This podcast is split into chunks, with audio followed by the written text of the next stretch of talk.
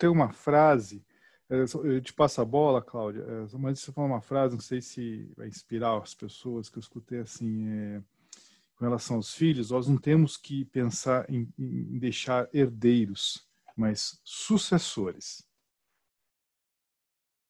É, o Eduardo gostou? Cláudia, quer falar alguma coisa? Porque senão eu vou fazer uma pergunta para o Eduardo aqui. Não, eu só queria dizer que, tá, que é esse o ponto que o Sidney falou. É o ponto da orientação.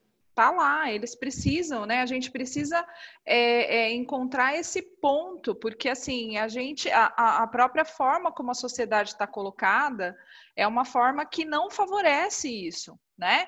Mas, mas isso não significa que eles não tenham que, que, lidar com essas capacidades e que eles não vão desenvolver essas capacidades. Eu acho que é, até as próprias as próprios eventos que vão acontecendo, né? Por exemplo, a pandemia, né? A pandemia é uma situação difícil que está tá todo mundo lidando, mas nós nós que não somos nativos digitais, nós estamos sofrendo muitíssimo mais do que eles né? Porque eles já estão habituados a uma certa questão. Então, assim, tudo isso vem é, para para desenvolver também essas habilidades, né? E para e estimular que coisas que estão ali, mas estão adormecidas e precisam de orientação, precisam de de, de, é, de serem é, fisgada, bus, buscado ali, mas eles têm sim condição de, de dar um, um bom, uma boa resposta para a gente. Eduardo, você consegue traçar um perfil dessa mocidade, então, hoje?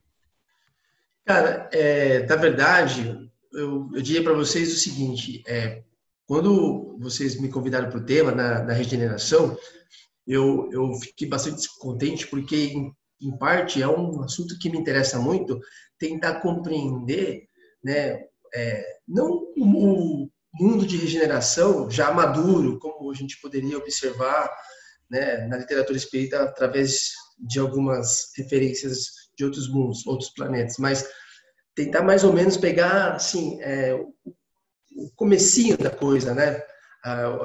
o bem começando a, de alguma forma a, a tomar protagonismo e tal e começar, né? Você vê o mal sendo expurgado e esse é o momento que a gente vive. Quem acompanha esse capítulo, por exemplo, da, da Gênese, que é o, o último, né, o 18 capítulo, você realmente percebe que são vários fatores no mesmo momento para essa transição, para acelerar, mas os sinais que estão descritos lá é o meu maior esforço de tentar enxergar para ficar atento, né? Não só pensando em causa própria, mas também para de alguma forma é, contribuir, colaborar, alertando ou estimulando, né? Até o nosso próprio dentro do nosso próprio lar que são as pessoas que a gente mais ama, e expandindo entre sobrinhos, e aí você vai expandindo o leque. E, e, e esse, e eu digo para você o seguinte: uma das características que me chamou a atenção é, é, dessa nova geração é que estamos num momento onde as redes sociais, não só as redes sociais, mas assim o mundo digital,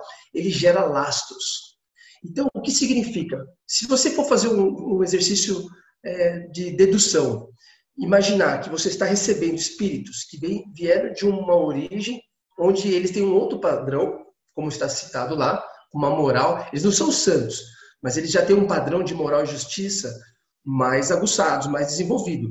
Se eles chegarem para cá, e, provavelmente muitos destes que estão aqui chegando, que vieram às vezes como os, os, os, antigos exilados de capela, eles às vezes vieram até de um planeta numa situação tecnológica até mais avançada em termos de de comunicação, interrelacionamento, eu diria que eles, eles, eles observam que tudo que os seus pais falam, fazem na frente de alguns e não falam ou não fazem em outros contextos, e hoje você tem esses rastros deixados quase que omnichannel, né? ou seja, você tem vários canais que em algum momento a, contradição ela vaza, né?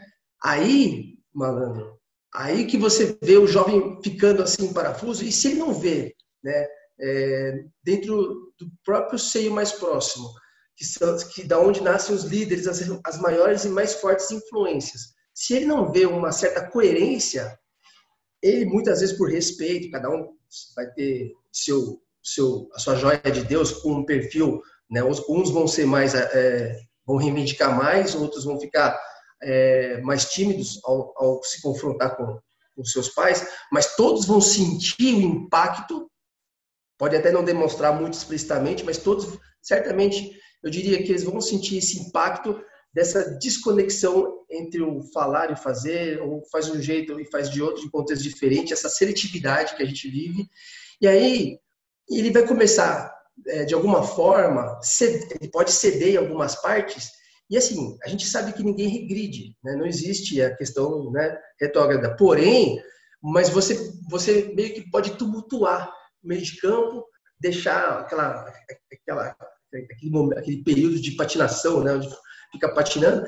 Então é por isso que eu acredito que é, vai demorar um tempo. Eu também sou otimista como a Cláudia, mas eu compreendo muito bem as palavras do Sidney, e aí eu tento fundir né, essas duas realidades exatamente para tentar achar um ponto onde a gente possa, de alguma forma, andar dentro desse campo desconhecido, pelo menos minimamente, é, minimamente seguros. E aí que eu, eu, eu faço um esforço e muito para compreender todos esses sinais descritos na, na Gênese, né? E aí eu observo a, questão da pandemia, a questão do orgulho, a questão do egoísmo, né? É, o momento digital, como que a gente consegue trabalhar esse, essa nossa, esse nosso seletismo, né? essa nossa seletividade, perdão, né? Então, é, eu diria que o jovem ele, ele realmente vai sofrer. Eu, se eu tivesse nascido hoje, nossa, conhecendo um pouco da minha mente inquieta, eu teria pirado o cabeção, cara. Não sei se eu seria né, tão, tão espírita como eu me sinto, né, nascendo da época 2000 para cá. Eu penso assim, né, a gente fica falando de, de regeneração, né, dos jovens na regeneração, mas o que é regeneração? Né? Onde o bem predomina. Existe o mal ainda, mas o mal não predomina. Quando expiação de provas, o mal predomina. E quando a gente, a gente fala de regeneração, a gente acha que é um boom, né? Que já é a gente vai entrar no mundo perfeito. E aí a gente cria uma expectativa irreal. Eu acho que essa expectativa é muito ligada com essa relação dos pais com os filhos, né? A gente estava falando, às vezes os pais enchem as crianças de tantas atividades, porque sonha que ele tem que ser alguém muito importante na vida mas às vezes ele desrespeita os talentos que aquela criança traz. Porque fica tão abafado ali dentro dela, ela tem tantas atividades que os talentos, aquilo que ela trouxe de talento, ela não consegue expor. Então, é, porque é cheia de coisas, cheia de expectativas, né? Do, do que está fora, do que é externo, do que é desse mundo material. E eu acho que no planeta de regeneração, é, onde o bem predomina, é, é uma coisa muito natural, é algo que vai ser trazido com muita naturalidade para a gente, né? Eu percebo na questão dos animais, que hoje a gente percebe como que eles amam os bichinhos. Se falar que vai deixar um cachorrinho preso, imagina. Eles não conseguem imaginar que, que antigamente a gente deixava o cachorro na coleira. não consegue. Eles acham isso horrível né? Se, igual a Cláudia falou, quando fala de, de preconceito racial, eles, eles ficam pensando até por que, que a gente fala sobre isso. Por que, que fala tanto de preconceito? É, porque é uma coisa que para eles, eles já, domi, já dominaram, eles não, eles não têm, assim, é, eles não ficam pensando, questionando, discutindo assuntos que para eles já já está muito esclarecido, muito bem resolvido, na verdade, né? Então, às vezes eles não entendem certas conversas, às vezes a gente está aqui discutindo um assunto assim, ah, está acontecendo isso, mas por que está discutindo isso? Né? E é como o Zé falou, eles têm, têm é, questionamentos muito simples, muito natural. Então, às vezes a gente se perde assim em, em dificuldades, em discussões que para eles é horrível, para eles é um sermão. Então, eu acho que, que eles é, é assim, você tem que ser rápido nas respostas. Vamos fazer tal coisa? Vamos, por que tem que fazer isso? Por conta disso. Né? Não assim ficar questionando, dando palestra, falando muita coisa, entendeu? Vamos fazer, vamos fazer. Por que, que tem que fazer? Porque é necessário. Então, acho que nesse período de, de pandemia, outra coisa que ficou, que acho que está tá chacoalhando aí as pessoas, é a gente voltar para o necessário. Porque tem um livro do, do Kardec que fala da justiça, esqueci o nome do é, fala da, é, o Código Penal segundo o Espiritismo. Então, ele pega algumas questões do Kardec e coloca nesse livro. E aí ele fala que a coisa mais difícil para a gente fazer no mundo é o necessário, porque a gente se distrai.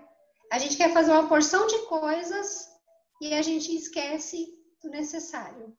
Então, nesse período de pandemia, a gente está sendo convidado a vivenciar o necessário a valorizar o necessário, a olhar para os pais, né, a olhar para os idosos, porque a gente vê muito idoso cuidando dos netos, porque os pais têm que trabalhar.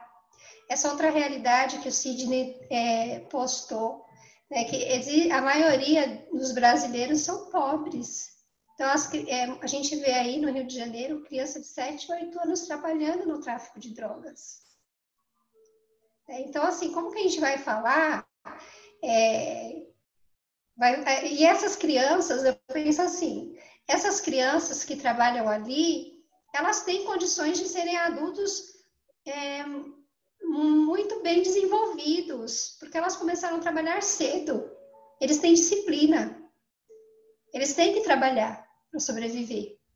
Então, se eles conseguirem usar toda, tudo isso para o lado do, do bem, eles vão vencer na vida, porque eles já são vencedores no crime. Eles não têm a preguiça. Enquanto nossos filhos ficam ali dentro de casa, controle remoto na mão, tudo facinho, a gente vê jovens aí que já tem uma história tremenda de trabalho, mas infelizmente num trabalho errado. Então, se a gente conseguisse pegar nossas crianças, nossos jovens e direcionar para um trabalho muito bem organizado, porque o crime é organizado e a gente vê que está dando certo, porque eles são organizados e são disciplinados, e a gente perceber que isso pode ser feito de forma oposta, a gente vai ter um mundo bem melhor. E esse mundo de regeneração vai conseguir ser implantado. Porque assim, eles não têm escolhas, né? A gente percebe muitas vezes que eles trabalham ali por falta de escolha. Não tem trabalho. Né? Não gera trabalho para eles. Então, se gerar vamos pegar esses jovens, vamos direcionar eles para algo legal, para conduzir para um, uma tarefa nobre. Eles vão fazer, só que eles precisam de pessoas para isso. E é tudo muito natural, gente. A gente não pode querer pular etapas. Como a Cláudia falou, ela trabalha com crianças que têm toda uma estrutura. Né? As crianças mais pobres elas não têm estrutura material, mas elas podem ter uma estrutura moral e, e, e intelectual também muito bem desenvolvida, porque acesso à internet todo mundo tem. Você pode não ter nada na sua casa, mas você tem um celular com o WhatsApp e você tem, você tem acesso à informação. Então a gente tem que trazer essa informação para o lado da formação mesmo, da formação moral, e pegar todos esses conhecimentos, tudo que eles estão vendo ali, e falar assim: o que vocês vão fazer com isso? E vai, porque eles têm, potencial para isso, né? Mas tudo dentro daquilo que nós já temos, e do que nós já temos para partir para desenvolver outras coisas. Né? Então, é, eu acho muito estranho assim, as pessoas ficarem assim, colocando de regeneração como se já fosse um mundo feliz, pula etapa. Né? E outros já vão colocar mundo de regeneração como mundo celeste. Então, não existe isso, né? E a gente estava falando hoje em dia da, da, carta, do WhatsApp, de uma porção de coisas. Eu fiquei lembrando dos livros do André Luiz, quando ele fala da, da volitação. Que quando o espírito pensa no lugar, ele já está ali. Então, a gente, se a gente olhar, a gente já está mais ou menos aí nesse caminho. A gente só não está lá, fisicamente mas através da tecnologia, a gente pensou na pessoa, ela está na palma da nossa mão. Você pega o celular, ela está ali com você. Né? Então, assim, é, mas o que, que nós fazemos com tudo isso? O que define tudo na nossa vida é a nossa moral. Então, eu tenho a tecnologia, eu tenho escola, eu tenho isso, eu tenho aquilo, mas o que, que eu faço com tudo isso? Para que, que eu tenho tudo isso? Para que, que eu tenho micro-ondas? Para que, que eu tenho máquina de lavar roupa? Se antes eu tinha que ir lá no rio bater roupa na pedra Hoje eu tenho a máquina que lava para mim, eu posso sair quando eu chegar, tá limpinha. Para que tudo isso, gente?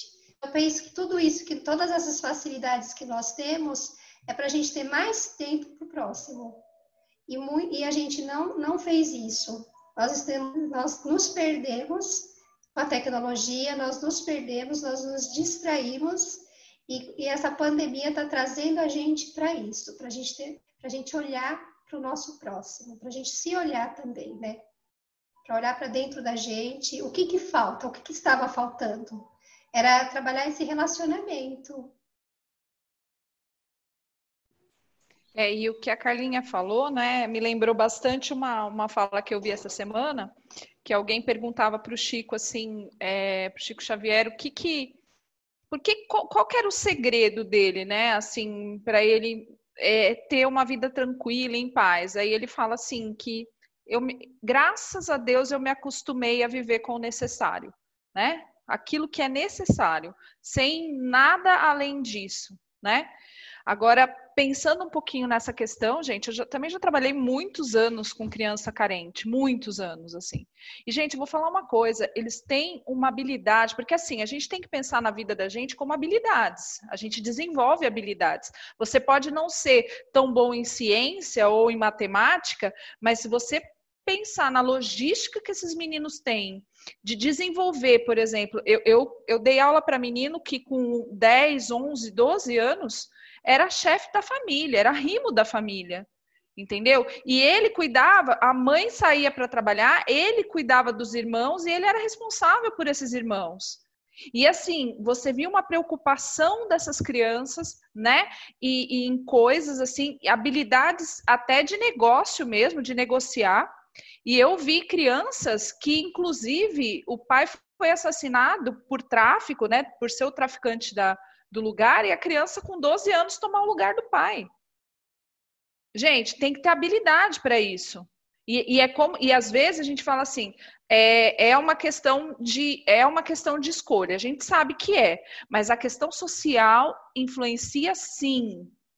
Os meninos, eu, já, eu falo para vocês assim que eu já perdi muita criança para o mundo muita criança boa, que você conversava com ela, você sabia que tinha alguma coisa boa lá, mas a situação dela foi tão tão é, estrangulou tanto que aquilo que ela tinha se transformou numa outra coisa. Né? Então, assim, o que, que a gente tem que cuidar? A gente tem que cuidar exatamente como a Carla falou. Se você tem hoje todas as facilidades, né, para você ganhar tempo com as coisas, a gente tem que cuidar dessas crianças, a gente tem que cuidar das nossas crianças, a gente tem que preparar essas crianças, a gente tem que dar o mínimo de condição para essas crianças né? Porque não adianta, e aí a gente volta na nossa conversa do, do, do, do, da discussão passada, que é não tem, não existe uma, uma, é, uma perspectiva se a gente não tiver uma igualdade social, se a gente não tiver um projeto social, se a gente não tiver uma, um trabalho humanitário a gente nunca vai conseguir igualar isso. Nunca. Então, a gente também tem que fazer a nossa parte. Porque a gente também é responsável por isso, sim. É como o Alexandre falou, a gente não vai, vai ficar aqui assistindo isso. Eles estão chegando, eles estão vindo com algumas coisas, mas a gente acaba é, não permitindo, né? A gente, que eu digo assim, o sistema acaba não permitindo que eles desenvolvam todas as habilidades que, que eles têm, justamente é, por conta da, da situação de vida que eles têm que enfrentar. Agora, que eles têm muitas habilidades, gente, que eles dão um nó em pingo d'água e que eles, assim, conseguem fazer coisas que, olha, gente, nem a metade você conseguiria. E aí é que eu, que eu concordo com o artigo que o Eduardo colocou lá, quando eles dizem que eles são mais resilientes. Eles são, sim, mais resilientes. Porque a gente, se estivesse passando por metade do que eu vi muitas crianças passando, né, crianças que hoje já são adolescentes, que são essa geração, a gente não suportava, não. E eles estão lá, ó, sabe? Lutando. Eu acho que isso também merece ser ser falado. A gente precisa ter um mundo melhor, cuidar desse mundo, sabe? É, é, para que eles também possam ter todas essas condições de, de, de, ser, de, se, de se desenvolverem para poder melhorar o planeta também. São três citações que eu queria fazer. É, uma delas é uma reflexão nosso país tem 500 anos, 520 anos. É... Isso é nada se você considerar que a Europa tem casa que tem mais idade do que o nosso país. Então, essa, eu, eu considero o Brasil a primeira infância. E como nação, comete erros primários, fruto da sua falta de vivência, falta de idade, basicamente, de experiência. Esse é um, um, um problema master. Outro problema master que eu acho que a gente tem é o, e eu vou trazer um, um, outro ponto de vista aqui que nem é de meu domínio, mas é só um, uma forma de pensar, é o tal da mãe solteira, né? É... Existem milhões de mães solteiras no país. A retidão moral que a gente está citando, que os jovens têm, eu acredito que deve-se muito a essas mães que, com mão de ferro, propôs uma criação 0% fora da curva, entendeu? Porque se não for assim, não sobrevive. E aqui eu vou dar um testemunho, o, o esforço que você faz para sair de um ambiente per, é, perverso como é a maioria do nosso país é hercúleo. Então, qualquer um desses jovens que a, que a Cláudia citou, por exemplo, que tem habilidades muito bem lapidadas, são lapidadas porque o ambiente é hostil. Então, só existe uma, uma alternativa, que é a lei da sobrevivência mesmo, entende? Aí, beleza. E essas crianças, esses jovens chegam numa idade que fala assim, ele é responsável pela casa, ele é arrimo de família, ou ele é seja lá o que for. O esforço que ele fez, e isso é a crueldade da desigualdade que a Cláudia citou. O esforço que ele fez para ocupar aquela posição, para se impor e para dizer não tem outra maneira, se não for desse jeito que eu vou fazer, é hercúleo. Ele gastou toda a energia dele, que devia estar na formação, no aprendizado, na, no desenvolvimento de habilidades, ele gastou 90% da energia dele só para se manter vivo. Entende? E isso é uma pena. É uma pena que a gente viva num país tão cruel desta maneira. A ponto da gente achar que o seu filho, o seu sobrinho, que, que estuda numa escola, que faz uma aula extracurricular, que tem o que comer na mesa, que tem uma festa de aniversário, esse menino é privilegiado. A gente, a gente coloca no patamar de privilégio porque o ambiente é muito hostil. Então, o que acontece? A gente que tem recurso, não, não é riqueza, a gente que tem recurso emocional, estrutural, de conhecimento, a gente é responsável. A gente é responsável, é aquilo, né? O, o político falou: não pense o que você pode, o que a América pode fazer por você, pense o que você pode fazer pela, pela América. É a mesma coisa nós. Não é pensar o que a, gente, o que a sociedade pode fazer pela gente. É o que, que a gente pode fazer para a sociedade que nós vamos deixar para as próximas gerações né? Aqui fugindo um pouco do, do espiritismo, mas se fizer um paralelo, o esforço é o mesmo, né? Qual é o mundo que vamos deixar para os nossos filhos e netos, né? Eu anotei umas coisas aqui, vamos ver se eu consigo achar na, na, minha bagunça aqui. Vocês estavam, vocês falaram, eu anotei.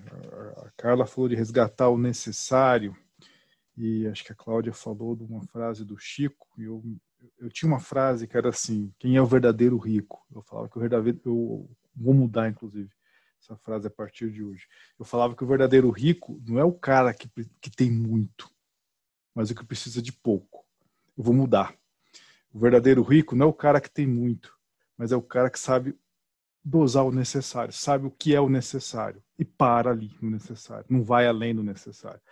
Isso é uma coisa que eu notei. Uma outra coisa que eu notei aqui também, é, acho que o Eduardo foi na, em Capelas, os lados de Capela, e que tinha todo um desenvolvimento tecnológico, e aí eu emendo que alguém falou também, não podemos, acho que a Carla falou que não podemos pular etapas, e aí eu entro com aquela frase, a natureza não dá saltos, e aqui me veio uma ideia maluca, que essa geração está muito acostumada, eles já nasceram com a internet, nós não, esse é um fato, eles já nasceram, assim, como eu citei lá atrás, né, eu precisava, eu precisava de oito dias para chegar uma carta para mim, para saber o que estava acontecendo no, no, aqui no Brasil.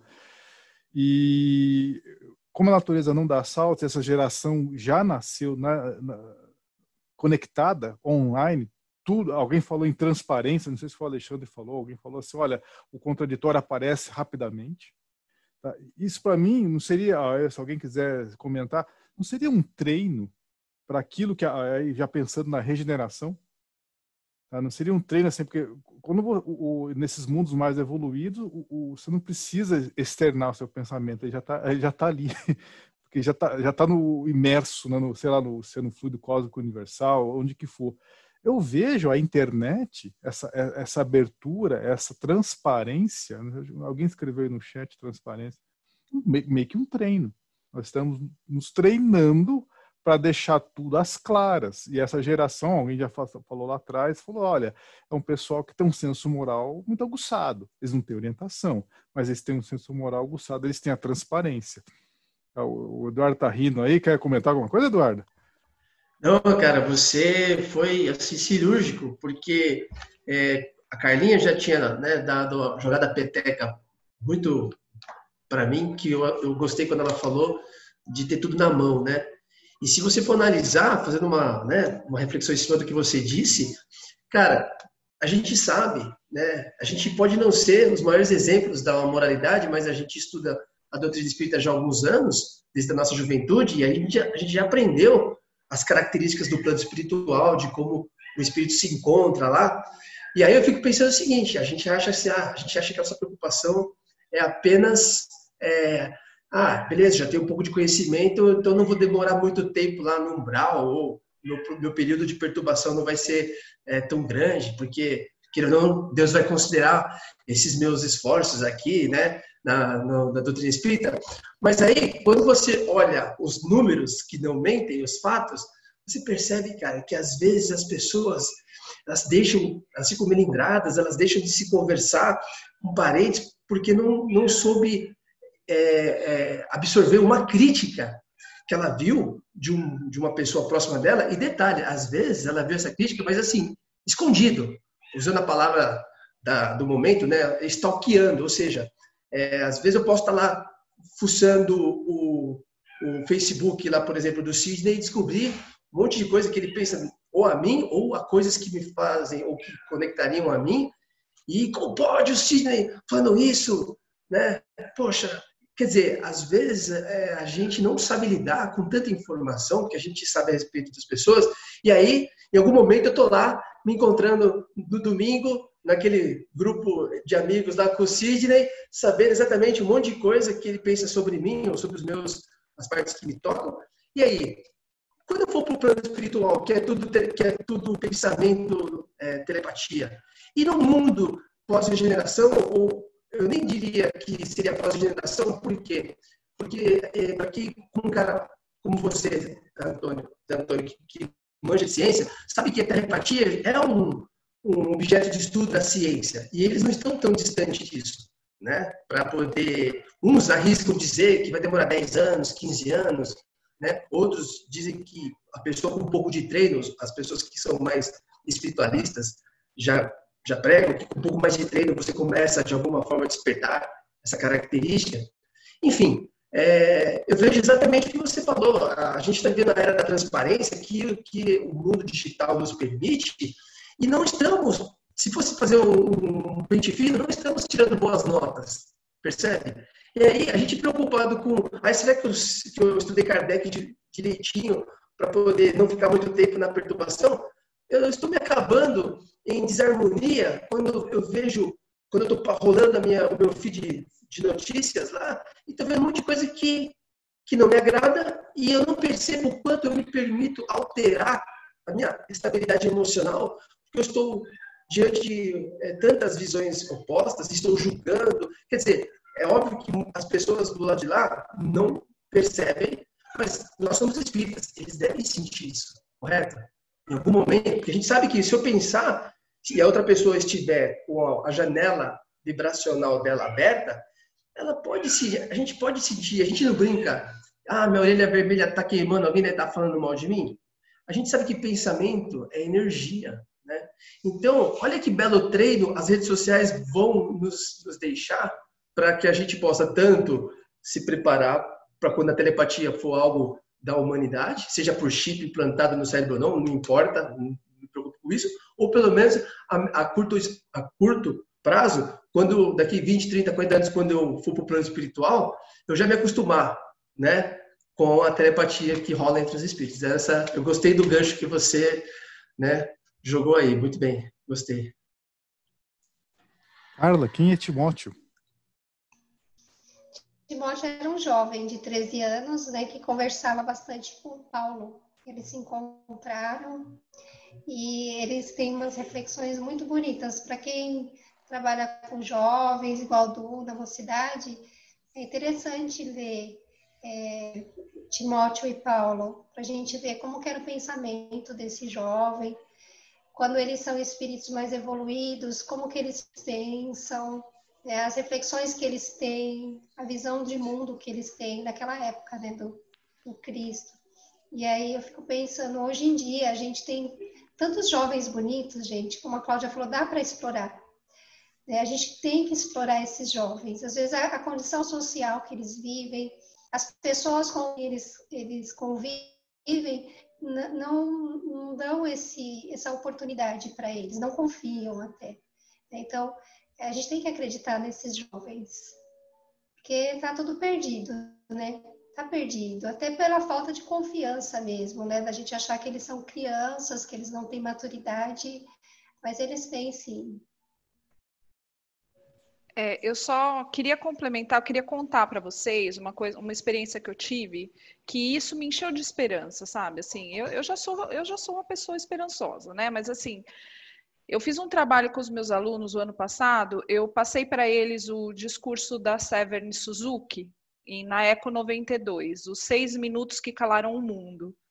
Era uma menina de 13 anos na época, né, 12, 13 anos, e ela vai fazer o discurso né, na Eco 92 e ela cala o mundo. Aquilo que ela escreve, aquilo que ela fala é de uma é, é de uma sabedoria, né, de uma coisa assim fantástica, né?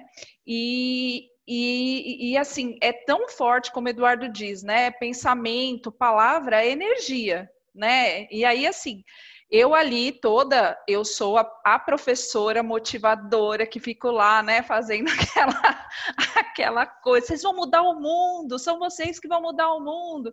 Enfim. E aí eu passei o discurso para eles e pedi para eles fazerem o manifesto deles, né? Porque a Severn faz o manifesto e lê. Gente, vocês não têm ideia do que foi aquilo que os meninos fizeram. Eu estou falando de meninos de 10 anos, sabe? E assim, é, o manifesto que eles eles filmaram, a gente filmou eles falando, eles fizeram cartas de manifesto. E assim, eu, eu de verdade me arrepia de, de ouvir, né? Me arrepia de ver uma, uma menina como a Seven, como a Greta que a gente está vendo agora, né? Como a Malala que a gente está vendo. E, e, é muito fácil a gente buscar isso e trazer para eles. Eles precisam ser estimulados sim. Se eles tiverem o estímulo certo, eles produzem coisas que a gente não imagina que eles são capazes sabe? Então, assim, é, eu, eu fico muito feliz de ver essa geração que, que se preocupa, sim, embora a gente sabe que muitos têm os olhos dos pais, que, que tem né, essa coisa de, de é, de como o preconceito, toda coisa que está ali envolvida, mas eu, eu acredito muito que eles são que eles têm coisas muito boas assim para ofertar se eles tiverem um direcionamento correto, como a Carlinha está falando, se eles tivesse, tiverem o estímulo adequado. Eu acredito muito nisso. Meus caros, é, acho que o tempo está esgotando. A gente podia passar para as considerações finais. Eduardo, foi um prazer ter você aqui com a gente. Venha mais vezes aqui participar conosco. E considerações finais que você quer fechar aí para nós aí, abrilhantar a sua visita. Olha, pessoal, eu que agradeço o convite, estar com vocês de verdade para mim é especial. Né? Eu desde o primeiro programa que vocês lançaram, né, até mesmo antes, quando vocês estavam cogitando lá no grupo, que eu eu não sou participante lá, mas eu eu tô lá e, e eu achei fantástica a ideia e realmente eu gosto porque é, estar com vocês, mesmo não é, assistindo né, na televisão, da sala ali, é, é um passatempo saboroso. É, eu gosto muito, né? E estar aqui presente, participando dessa conversa que tem uma pegada assim bem, bem assim, bem leve, então é bem gostoso. Eu queria só deixar como uma, um pensamento final é que na, na, regeneração a gente sabe que a gente não vai é, é, desfrutar né, de um paraíso, né, como a Carlinha e a Cláudia bem lembraram, né, e, e realmente a gente tem que levar em consideração que agora nós estamos sendo empurrados para uma evolução né, aos trancos e barrancos. Né? Sabemos que muitos que desencarnaram nessa pandemia, quando se despertarem sem saber muito bem o que aconteceu, eles vão é, perceber que eles merecem a, voltar para a Terra na regeneração, porque o simples fato de você estar no plano espiritual, se, de, de, é, longe das coisas que superexcitam a gente aqui encarnado, né, é, já é um, uma, um primeiro filtro que poderá é, promover as pessoas para seguir adiante perto dos laços afetivos, né? Então a gente não deve pensar na regeneração como assim um, um portal, né? Ó, você sinto muito, o pai vai para a regeneração, o filho fica e laços de amor seriam rompidos num, num processo bem, sabe?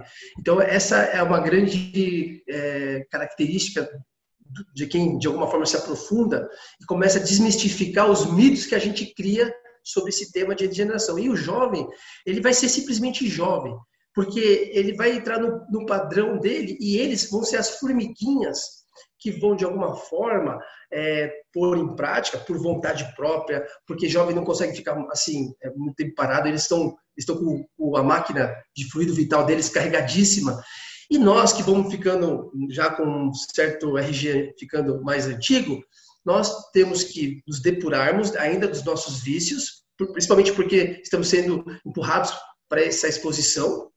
E aí, meu filho, a gente tem que, de alguma forma, dar o nosso melhor para esses jovens, acolhendo eles, para que eles sejam simplesmente jovens. E a gente, adultos melhores, honrando essa, essa interrelação. Era isso. E me convidem sempre que vocês quiserem, estou de coração é, e peito aberto para vocês. Vocês são meus amigos do coração. Agradeço. Nossa, não, de coração. Obrigado, Eduardo, pelas palavras, pela sua presença. Que Deus abençoe vocês todos lá no Jesus do Lar. Cláudia, aproveitar que seu microfone está ligado. Esqueci, desculpa. Imagina. Não, é, eu, eu já falei demais hoje, assim. Então, é, eu acho que a questão que o Eduardo falou é, o fato da gente é, ajudar essa geração nos torna melhores. Então, e, eles são desafiadores, né? Quem é pai aí que está com uns adolescentes em casa, né? É, sabe o quanto é desafiador para a gente ser é, pais e professores, no meu caso, né? Dessa geração, mas ao mesmo tempo eles me tornam pessoas melhor, pessoa, uma pessoa melhor, porque eles me obrigam a ter atitudes melhores para poder ter com eles um, uma um, ser responsável a ponto de mostrar para eles um caminho melhor. Então, esse desafio nos, nos faz também melhorar. Eu vou fazer um, uma provocaçãozinha aqui. Eu só gostaria de agradecer nesse tempo de empoderamento e tal, não sei o que. Eu gostaria de agradecer as Marias do Brasil por estarem criando filhos é, moralmente responsáveis, mesmo quando o ambiente é hostil. Se existir alguma evolução para a próxima geração, a gente deve às Marias do Brasil. É, o exemplo é tudo, né? Então, assim, eu penso que a gente, como mãe, como cidadã, a gente tem que ser cada vez melhor porque sempre tem um jovenzinho de olho na gente. Ou é filho, ou é sobrinho, ou, ou é vizinho, né? Alguém que tem no prédio, eles são muito observadores. Né? Eles estão sempre observando os mais velhos. Então a gente tem que dar um exemplo, tem que estar de coração aberto. E com relação a minhas filhas, assim, eu fico pensando assim, antes delas reencarnarem, elas já vieram, elas já tinham uma família lá no plano espiritual. Elas já tinham pessoas que cuidavam delas e que me entregaram.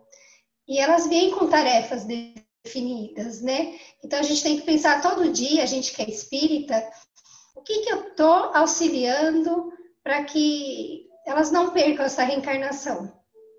Para que essa reencarnação delas seja rica. Por que, que eu sou mãe delas? Por que, que elas me escolheram? Né?